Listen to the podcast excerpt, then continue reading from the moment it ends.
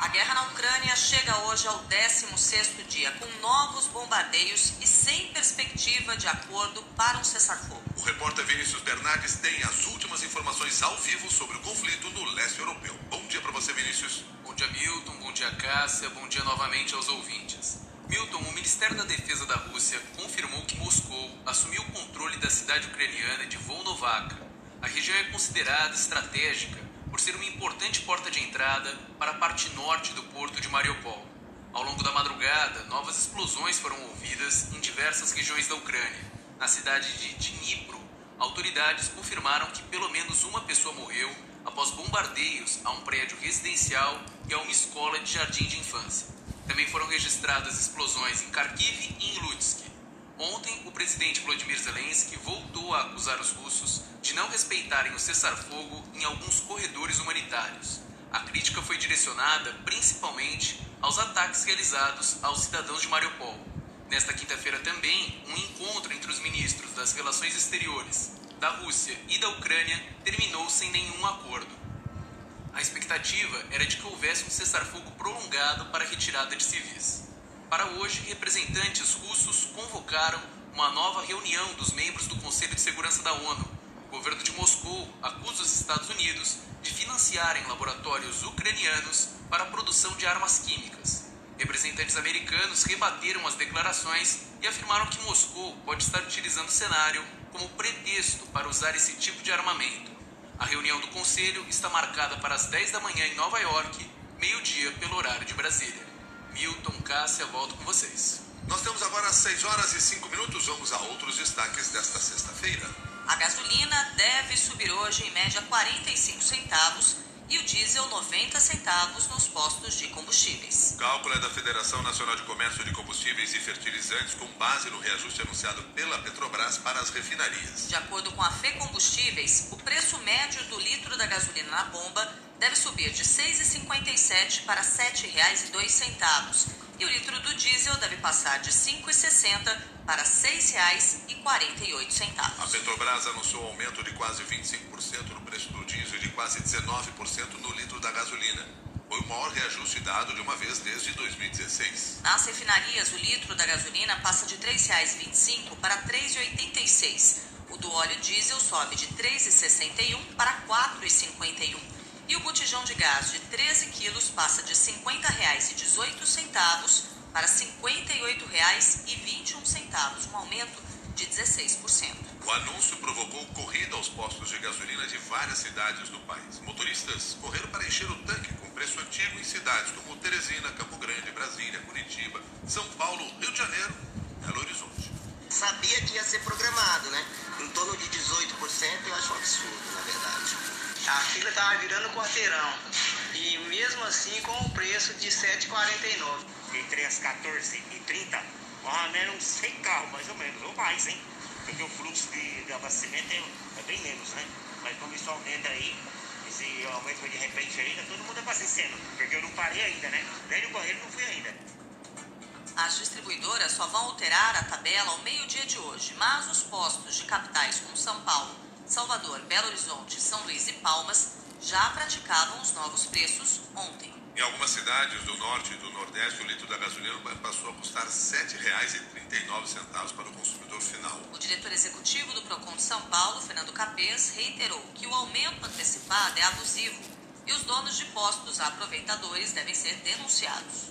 É um abuso, é uma prática abusiva. Eles ainda não compraram combustível mais caro para colocar em suas bombas. Eles estão vendendo ainda o combustível que já adquiriram pelo preço antigo.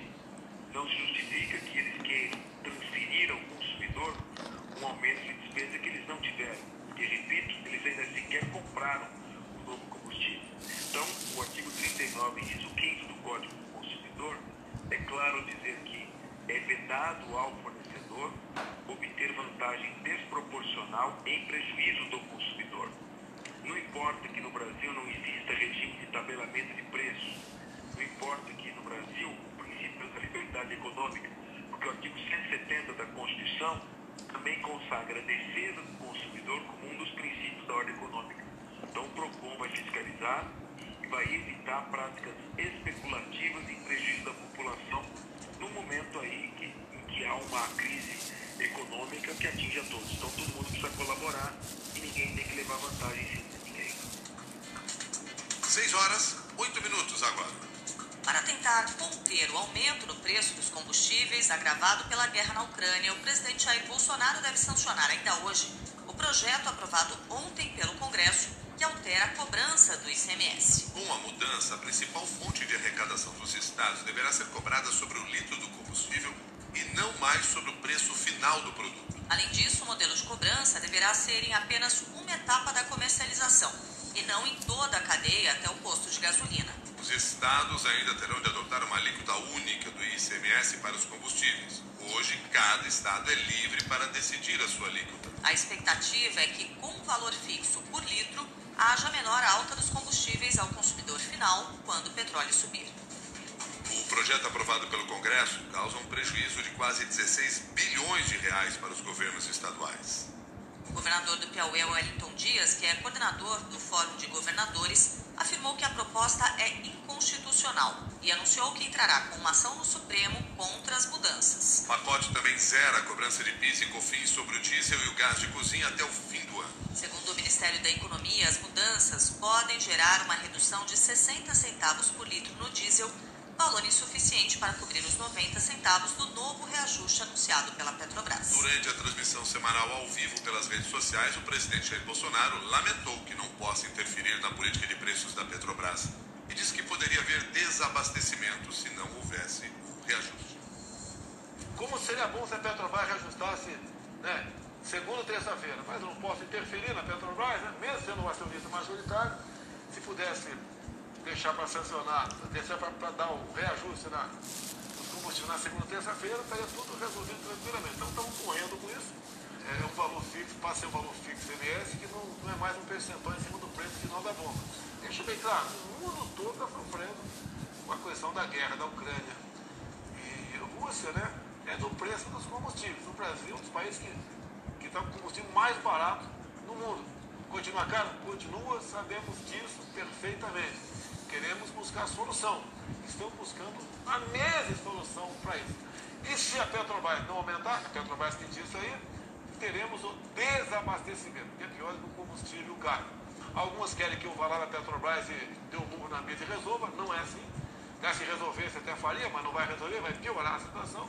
Estamos devagar aí, ou na velocidade do possível, né, é, buscando alternativas. O ministro Paulo Guedes admitiu a adoção de um subsídio para o diesel se a guerra na Ucrânia se prolongar. Nós reagimos corretamente. Quer dizer, cada um está fazendo o seu papel. A Petrobras está fazendo lá os reajustes dela, o governo federal fez questão de atenuar, contribuindo com 33 centavos, os governos estaduais contribuindo também com os 27 centavos. Então, se isso se resolve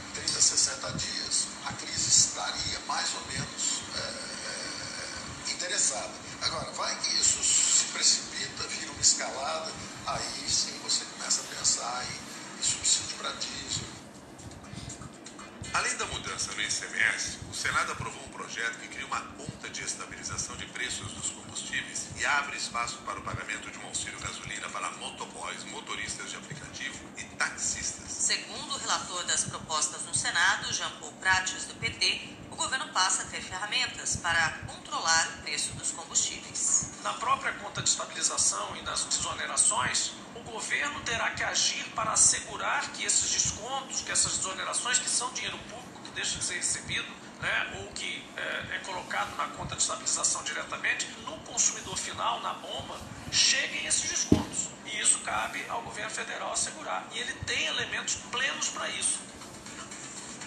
Agora são 6 e 13. Hoje faz dois anos que a Organização Mundial da Saúde decretou a pandemia da Covid-19.